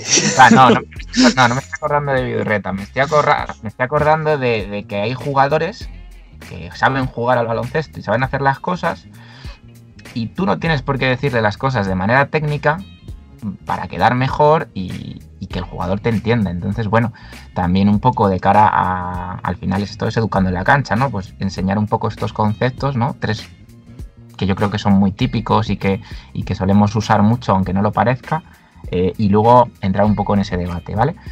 Eh, los tres conceptos que he seleccionado para hoy, ¿vale? Es el sistema básico flex, eh, el pin down y el stagger, ¿vale? Que claro, así, dicho así, a voz de pronto. Tres conceptos que dices a un jugador, oye, mm, hazme un stagger, oye, eh, vamos a jugar a un flex, oye, ponme un pin down. Y el jugador te dice, cuéntame más. No. Y usted también.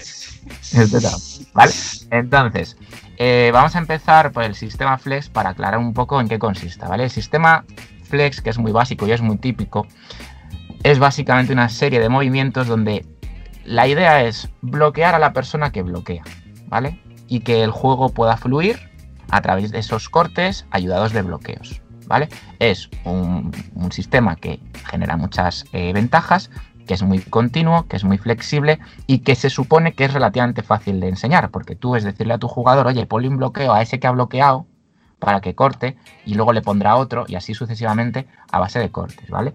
Es un sistema que ayuda mucho con el espaciado. Por si acaso, oye, jugador de X equipo que nos esté escuchando, oye, que mi entrenador me está pidiendo flex y yo, de verdad, ¿eh? que, que no me lo explica. Pues el sistema flex es esto, ¿vale? Que bloquees a quien ha bloqueado y que corte esa persona, no tiene más, ¿vale? Que luego la gente no lo explica, porque no lo explica, ¿vale? Segundo concepto que hemos dicho, ¿vale? Que esto ya va a ser rapidito, es simplemente un glosario, luego ya nos metemos con la chicha del, del debate. El pin down, ¿vale? El pin down, si lo traducimos literalmente, es fijar abajo, ¿vale? Pues es un bloque indirecto para el exterior en el que normalmente el jugador puede elegir ambos lados de salida. Es decir, tenemos un exterior metido abajo, no necesariamente en corazón de la zona, y recibe un bloqueo que normalmente va a ser de un interior, ¿vale? Y lo vamos a coger o por fuera o por dentro. Eso es un pin down, para recibir un bloque indirecto para abajo. Ya está. O, más fácil todavía, ¿sabéis cuando Carroll tira de 3 desde la cabecera? Pues el 90% de las veces viene de eso. Un pin down, ¿verdad? Pues eso. Vale, y, y por último, que a mí personalmente es un concepto que me gusta mucho, pero explicado normal, no llamándolo como lo acabamos de llamar, pues está el stagger. ¿Qué es el stagger? Pues el stagger son bloqueos sucesivos o continuos o repetidos, ¿vale? Y que normalmente no son dos bloqueos que se ponen seguidos, rectos y demás, sino que no se hacen de forma lineal, sino con un poquito de curva, ¿vale? Para que genere esa salida más natural a, lo mejor la zona de 45 de la, de la pista. Y lo que se trata es que el jugador pueda salir eh, con más espacio al coger dos bloqueos, ¿vale? Y eh, facilitar esa recepción y enganchar o tener la posibilidad de enganchar en esos bloqueos más a, los defensores, ¿vale? Para tener un tiro liberado, para sacar alguna ventaja o para lo que el entrenador buenamente quiera, ¿vale? Entonces, estos tres conceptos que son eh, a priori explicados así muy sencillos, pues claro, si llegamos a un entrenamiento y decimos, oye chicos, vamos a jugar un pin down, ¿eh? y luego en la siguiente jugada vamos a marcarnos un stagger, y ya como colofón final vamos a, jugar un sistema de flex, que a mí el flex tal. Los jugadores y jugadoras se pueden quedar un poco a cuadros si no lo explicamos, ¿vale? Y esto lo digo sobre todo porque esta semana eh, lo que nos podemos encontrar es que, claro, si te pones a hacer unas videollamadas eh, para explicar táctica, para explicar sistemas, para explicar conceptos, eh, y, y la solución es pues, hablar de esta manera, pues a lo mejor las, las videollamadas no son tan prácticas, a lo mejor no sirven para tanto, ¿vale? Y si por lo menos usas estos conceptos, acláralos, ¿vale? Quiero decir, no es mi caso, quiero decir, yo soy anti, anticonceptos en este sentido. Yo a mí me gusta decir, pues un bloqueo abajo, o ponemos dos bloqueos continuados. Vamos o- a decirlo, vamos a, decir, a llamarlo por lo que es. Eres antipalabros. Porque Sí, al final es, sí. es usar la palabra. O sea, yo creo que nada. Nada, nada se reduce. a- o sea, que el, que el concepto esté en inglés o que tenga un nombre muy. voy a utilizar un anglicismo, muy fancy, no lo hace mejor. O sea, no lo hace más útil. Sea, si, si tu equipo tiene, tiene el conocimiento, vale. Te va, te va a ahorrar tiempo, ¿qué? Te va a ahorrar dos, tres, Sí. dos, tres segundos de vida. eh, de- Enhorabuena, estás entrenando a un senior de señores de 40 años que son todos entrenadores. Claro, no O junior, o cadete, o, o sub-22, o lo que sea. Claro, que si yo en ese ahorrar- sentido estoy de acuerdo en parte con Jacobo en cuanto a depende mucho del equipo al que entrenes. Porque evidentemente, si estás con un infantil, un cadete, además que a lo mejor. Porque si son especial, incluso a lo mejor ya en cadete estas cosas se las enseñas al principio y ya se las saben. Pero si estás con un equipo que evidentemente no, esto no lo ha jugado nunca, pues te tienes que detener a explicárselo. Pero cuando estás con un senior, el problema yo creo que viene, de, por ejemplo, en un tiempo muerto, que tienes un minuto para decir qué vamos a hacer, si te tienes que parar a decir, vamos a hacer aquí dos bloqueos consecutivos, mucho más fácil decir, hacemos un stagger, sale Pepito y, y tira el triple. Entonces, en ese sentido, yo sí que creo que es algo muy útil. Sí que es verdad que eso tenemos con conocimiento. No te vas a poner a entrenar a unos benjamines y a decirles, vale chicos, vamos a hacer ahora un pin down. Y los benjamines te van a decir, pero yo lo que quiero es botar el balón. A ver, eh, para abrir ya el debate, que además nos va a llevar por, por el tema en el que, en el que estamos, ¿no? Eh, obviamente estoy de acuerdo en que son conceptos muy útiles, eh, que como tú dices, en tiempos muertos, dos, tres segundos de vida, pues a veces marca la diferencia, yo no te digo que no. Eh, pero estaremos de acuerdo en la, premis- la premisa que os voy a lanzar ahora antes de abrir el, el debate, eh, que en tiempos muertos incluso hay que hablar de cosas que se han trabajado. Y, y si se ha trabajado, se ha trabajado el hecho de que en el entrenamiento ya has hablado del pin down, del stagger, del flex o de lo que sea, y lo has explicado para que tu jugador, si tú le dices en el tiempo muerto, vamos a mandar un, un stagger para fulano, sepa que el stagger es lo que es. No que porque pongas los bloqueos bien dibujados en una pizarra o lo que sea, eh, tenga que eh, entender que es dos bloqueos consecutivos. No, ¿vale? Si lo has trabajado en entrenamiento, sí, estoy de acuerdo. Y creo que es ahí donde empieza el debate. ¿Es importante trabajar estos conceptos en entrenamiento? ¿Al jugador le va a venir bien aprender estas palabras técnicas para que luego como equipo nos ahorremos tiempo? O quién sabe, a lo mejor si estamos hablando de un infantil, de un cadete, de un junior, en un año, en dos años, en tres años, si cambia de equipo, si está en otro club, eh, ¿le va a venir bien a nivel de desarrollo táctico? ¿Va a tener más conocimientos? ¿Le va a ser útil? Ese sería un poco el debate que yo os abro. Tecnicismos sí, tecnicismos no, es útil, a partir de qué edad los enseñamos, no los enseñamos, estamos a un nivel, estamos a otro nivel. ¿Qué opináis? A ver, yo en eso, como tú, yo soy antipalabras. Creo que no son necesarios, sobre todo si al final yo creo que todos lo hemos averiguado, al menos los que somos entrenadores. Dependiendo de la edad, dependiendo de tal, mmm, lo mismo una cosa que de una forma se llama stagger, ellos le ponen otro nombre y ya está. Le Cremallera. otro nombre. ¿Qué? Cremallera. cremallera y les ponen otro nombre y sale. O sea, yo creo que al final lo fundamental, ningún concepto es inútil, pero yo creo que está en nuestra labor como, como entrenadores y educadores saber en qué momento es más útil y en qué momento menos. Yo soy defensor de que todo concepto que podamos considerar avanzado, por simple que sea, eh, tiene que empezar a verse obviamente cuando los jugadores empiecen en canasta grandes, cuando hay que empezar a introducirlos. Porque ya están jugando con las dimensiones reales que va a tener el campo durante el resto de su vida. La canasta va a estar a 3.05, la línea, va a estar la línea de 3 va a estar a 6.75, etcétera, etcétera. Introducirlos. Es decir, yo creo que el infantil, por ejemplo, es más prioritario que aprendan a ver el juego de una manera mmm, genérica y a no centrarse en el objetivo inmediato, pero yo este tipo de conceptos los empezaría. Yo siempre he pensado que la edad ideal es entre cadete y junior porque es cuando su mente sigue siendo una esponja y ya tienen las ya empiezan a tener las capacidades físicas y técnicas para poder hacer lo que les estás pidiendo. Bueno, yo, yo creo que la clave de todo esto es hablar el mismo lenguaje entre entrenadores y jugadores. Eh, a veces nos creemos que somos muy listos los entrenadores y que, que por decir vamos a jugar un sistema flash eh, full down con Swagger y Wankas, por ejemplo, pues somos los más guays y somos mejores entrenadores. Y eso no es así. Eh, tenemos que hablar el mismo lenguaje. Si les enseñamos a los niños como si son benjamines, que no, esto es otro debate que también ha abierto un poco Jacobo, lo de cuándo enseñar sistemas o este tipo de conceptos, pero como si son benjamines y les enseñamos que esto se llama así, eh, o como si es, yo qué sé, lo que, lo que os inventéis, si se lo enseñamos y hablamos el mismo lenguaje, en el momento en el que digamos vamos a hacer X, ellos ya saben lo que hay que hacer. Pero hay que enseñarles a hablar ese mismo lenguaje. No podemos pretender que por arte de magia o porque, bueno, no, da igual, como si son seniors, no, se tienen que saber lo que es un pin down porque tal. Bueno, pues no tienen por qué saberlo. Hay gente que, que no es tan enferma como nosotros de baloncesto y, y, le gusta este tipo de cosas. Hay gente que simplemente. De nuevo, pues es eso. las cosas por hecho. Es claro, la... Es, la, es la historia. Entonces, esto al igual que, por ejemplo, es, podemos hablar, que lo has dicho tú, lo de cuando venga otro entrenador y sepa tal, puede pasar, por ejemplo, con los bloqueos directos o la defensa de los bloqueos directos en un, en un club. Si todos al cambio lo llamamos 2, entonces empezamos a gritar todos en un bloqueo directo 2-2-2, pues, pues entonces ya sabes lo que hay que hacer. Todos hablamos el mismo idioma.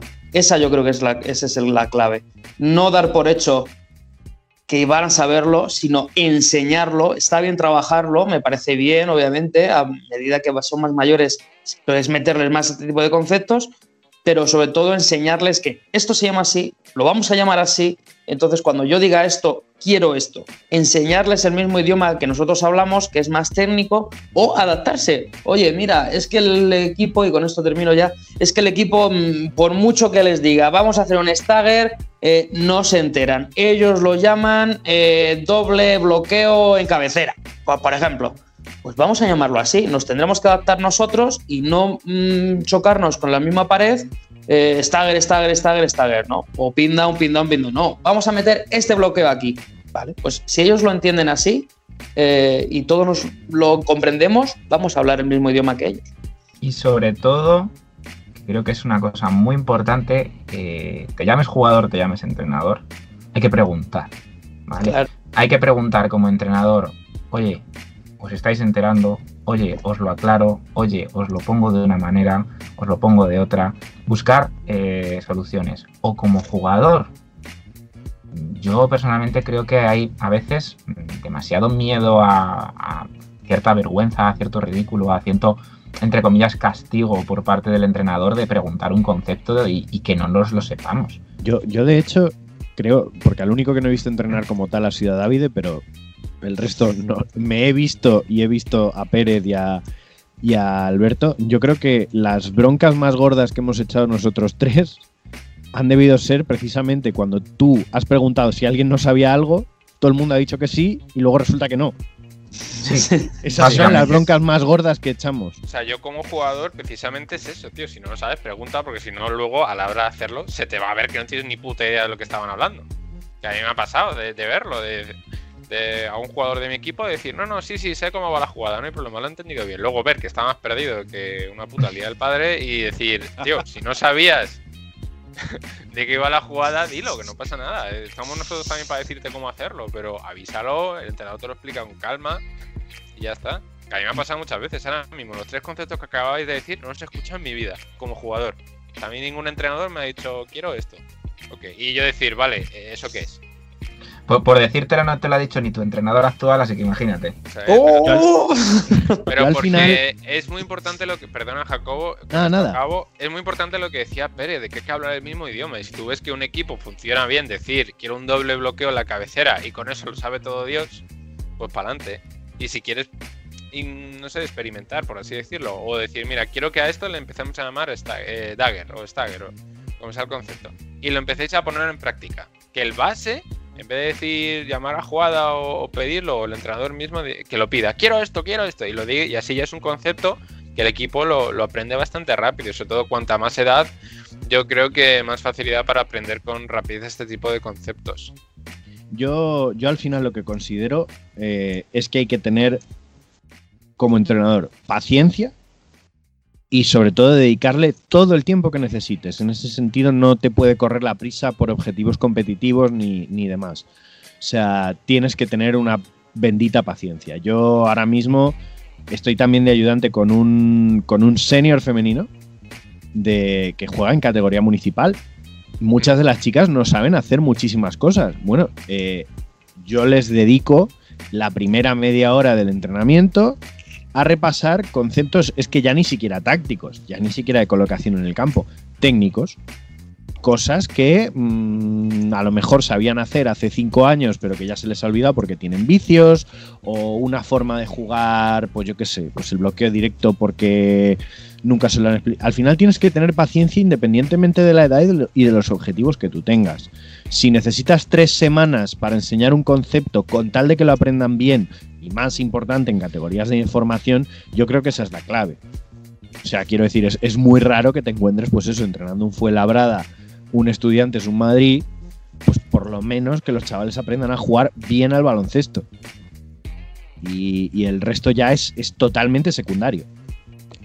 Sí, yo creo que la clave es que todo esto sirve, como ha comentado Pérez, para optimizar los entrenamientos. Entonces, a lo que yo me refería un poco al principio es, no, no necesitas enseñarles las palabras en concreto, sí que necesitas tener una serie de términos para que lo que tú enseñes al principio no se convierta en tener que hacer una explicación todos los entrenamientos cada vez que vayas a querer trabajar algo. Sí, Que es el código. problema que a veces tenemos. Tener el código, pues eso. eh, Si tú les dices stagger y tal, muchas veces no se les queda. Si tú lo llamas eh, fiesta, o lo llamas vueltas, o lo llamas eh, mm, Pepito, porque Pepito nunca se la sabía. Dice, pues como Pepito no se la sabía, la vamos a llamar Pepito. Algo que resulte memorable. Pues ya sabes que tú vas a decir el nombre y ellos ya van a saber qué es. Y luego cuando tú en entrenamiento digas vamos a trabajar Pepito o en el partido digas vamos a jugar Pepito, ya está.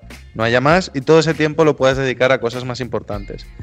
Eh, al mismo tiempo, sí que creo que en una faceta como formadores, no creo que esté de más por lo menos intentar explicar estos conceptos si tienes tiempo o si hay interés por parte de los jugadores, por el simple hecho de que si tú a un cadete o a un infantil o lo que sea le enseñas ya estos conceptos, el día de mañana cuando vayan cambiando de equipos, porque evidentemente no van a jugar siempre en el mismo equipo, no se encuentren con el problema de que eh, les pongan a explicar un concepto que no se les quede hasta el momento en el que alguien le diga, a ver, pero si eso es eh, palma. Y entonces diga, ah, claro, palma, la que jugaba yo en el, en el cadete, vale. Entonces ahora ya me la sé. Si de alguna manera conseguimos que ya sepa que palma es Stagger y Stagger se juega en todos los malditos clubes de España, y que entonces ya él sepa, vale, vamos a jugar esto y directamente lo asocie y no se lo tengan que volver a explicar, yo creo que ahí sí que es importante un poquito que esos conceptos se queden para que sea algo que ya tengan para toda su carrera como jugadores y que no tengan esos, ese shock del cambio de equipo y de la nueva materia táctica. Eso, es una cosa que yo estoy muy, muy a favor eh, y, cada vez trato de hacerlo más con mis equipos, que es eh, darles la, la palabra en el sentido de, vamos a trabajar un sistema, ¿vale? Y, fuera de las tonterías de pues uno, dos, tres, eh, banda, fondo, tal, eh, vamos a que le pongan el nombre que les dé la gana. yo qué sé, o sea, si al final lo que se trata es de facilitárselo a ellos o a ellas, eh, que pongan el nombre que quieran, del que seguramente se van a acordar, que les va a hacer eh, comprender el concepto de mejor manera, ¿sabes? Como tú dices, a lo mejor Stagger no es la palabra, a lo mejor la palabra es Pepito, eh, depende un poco de, de lo que queramos conseguir y que el, sea menos, menos crítico ese cambio, pues ya no, ya no de, de club, porque a lo mejor hay jugadores que están toda su vida en el club, pero em, sinceramente, eh, los entrenadores no están siempre el mismo, los compañeros de equipo no son siempre los mismos, entonces en ese sentido eh, tener algo a lo que a lo que adaptarse. Y yo por mi parte, lo último que a comentar es cuándo empezar a meter estos, estos conceptos. Pues es que es muy relativo, o sea, depende un poco también del club en el que estés, del nivel competitivo que tenga y tal. Pero si nos vamos a lo promedio, a lo amateur, yo es que mm, hasta un infantil especial de segundo año, y tiene que ser especial, no, no tiene que ser ni federado, eh, no empezaría con ellos. O sea, viva el juego libre, viva el juego por conceptos, viva la ocupación de espacios y, y el, y el verso libre en ese sentido. Eh, y luego ya a nivel federado, pues bueno, yo creo que a nivel de madurez y a nivel de aprendizaje de baloncesto, no puede ser antes de un cadete de segundo año, en mi opinión. O sea, eh, porque ya, ya en cadete puedes meter bloqueos y ya solo el, el bloqueo en sí es una ventaja tan grande si está bien enseñado que es que no tienes ni que depender de la táctica, yo creo. Entonces, mm, si es un equipo muy competitivo, muy especializado, mi opinión personal es eh, infantil, eh, infantil especial de segundo año. Y si ya nos vamos a lo promedio, pues a lo mejor cadete de segundo año. Hasta entonces, creo que hay técnica individual suficiente, bloqueos espa- espaciados y cortes suficientes como para que un equipo funcione y sepa jugar al baloncesto. No sé en este sentido qué, qué opinaréis, pero bueno, más o menos por quedarnos ahí, porque traeremos más, más conceptos de glosario, traeremos más eh, opciones, traeremos más debates, como por ejemplo el que habéis abierto de, de y en categorías pequeñas que hacemos y en categorías grandes que hacemos. O sea, siempre se puede abrir más, pero por si queréis comentar alguna cosa más antes de terminar la sección. Yo creo que has abierto un tema demasiado amplio como, como para abarcarlo hoy, que ya hemos hablado un buen rato. Y creo que ya yo recogería ya eh, el debate antes de meternos en más historias y que se nos quede corto y que te guardes el tema para, para un futuro programa. Vale, o sea, hacer una segunda parte, por así decirlo, ¿no? Más adelante. Sí, sobre lo que has comentado un poco de cuándo meter táctica y tal, yo creo que es un tema lo suficientemente interesante como para que lo hablemos en otro programa. Ok. Pues nada, muchísimas gracias Alberto y bueno, a, a todos los demás por vuestras aportaciones al tema. Y ahora sí, nos vamos con Bienve para que nos resuelva quién es el jugador poco misterioso de esta semana.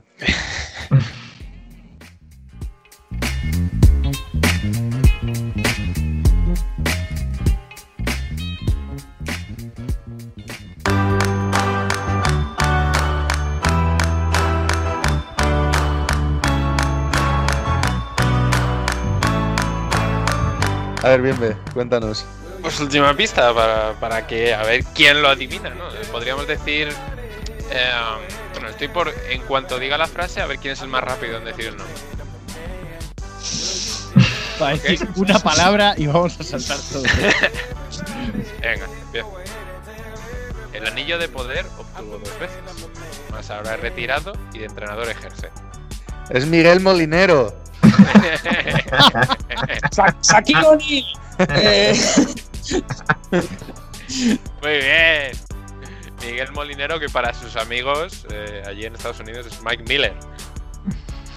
Sí, eso es como, Eh, sabe- eh, no sé si conocéis a, a un periodista que se llama Guillermo Carretero, que él decía que él tiene un primo que juega, que jugaba con Jordan. Y decían, ¿cómo que tienes un primo? Y dice, claro, Bill Cartwright.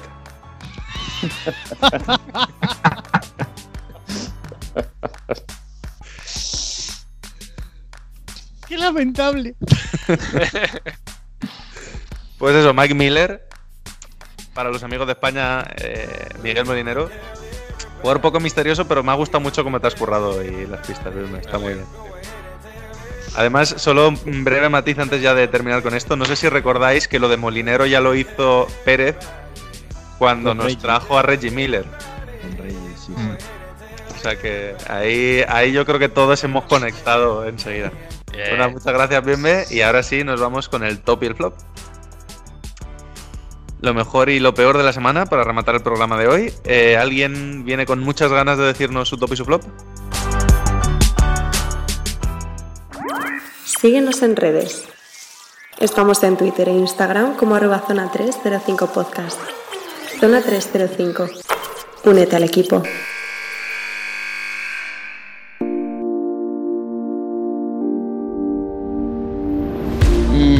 Bueno, pues si quieres, empiezo, yo. Venga. Tengo muchas ganas. No tengo muchas ganas, bueno, pues tengo las ganas necesarias, ¿no?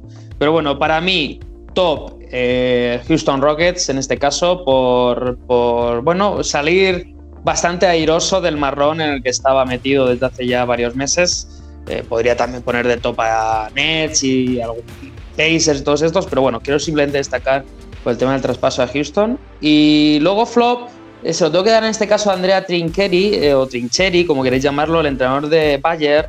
Em, primero porque Bayer está pegando un pequeño bajón que ya preveíamos, pero bueno, no deja de ser un bajón. Y sobre todo porque luego tuvo en el partido de esta semana contra el Madrid una discusión al final con Lasso, que, que bueno, con Lasso, con los jugadores del Madrid, que nadie se entendió y se explicó y, quedó bastante perjudicado un poco su, su imagen. Parece que hay cierto nerviosismo en Múnich. Mm, venga, voy yo con mi top.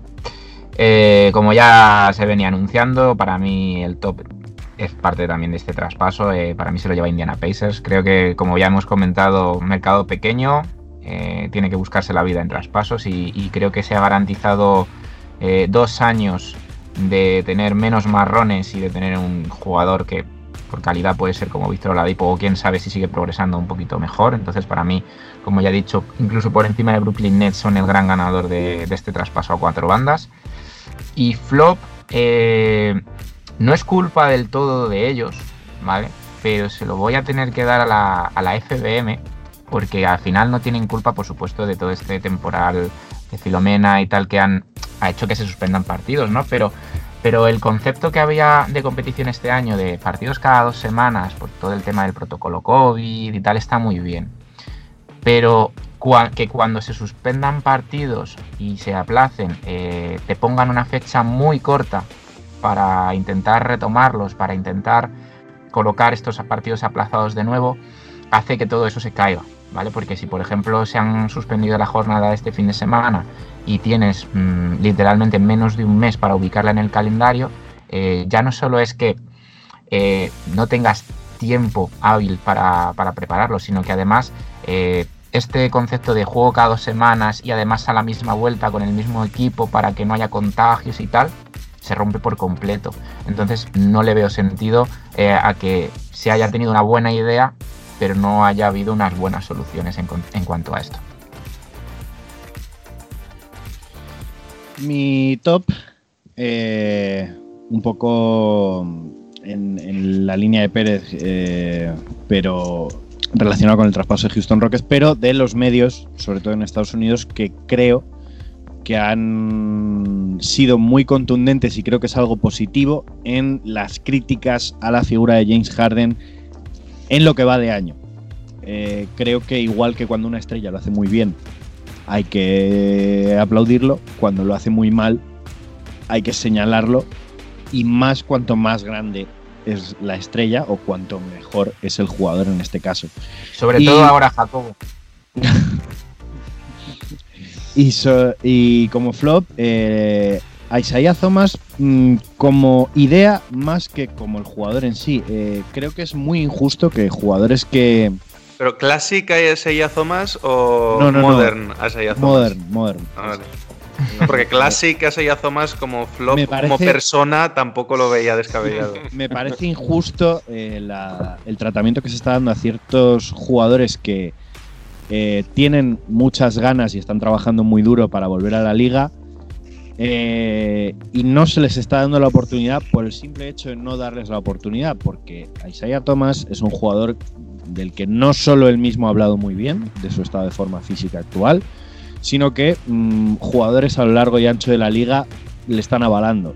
Mm, Por lo tanto, yo creo que un jugador que ha llegado a estar a ese nivel merece más oportunidades y más en este año en el que, bueno, hay plantillas que están absolutamente diezmadas. Y ya. ¿Bien, ve? Pues eh, mi top va para los Lakers, que están, están yendo como un tiro, la verdad. Me parece el equipo más potente actualmente de la liga. Todo lo que tenía que funcionar está funcionando. Gente como Schroeder, como Hasrell. Permíteme un, un- un apunte a lo que dices, Bienve, porque justo lo tenía apuntado por si, por si nadie, nadie hablaba de los Lakers. Eh, de s- es- esta noche, seis jugadores han anotado 10 mun- puntos o más, y creo que es ya la sexta vez en la temporada que esto sucede.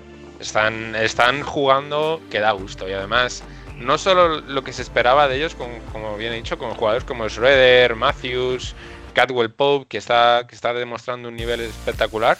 Luego han tenido sorpresitas, como Horton Tucker, que la verdad se agradece mucho, un jugador tan joven que aporta esa energía ¿no? desde el banquillo.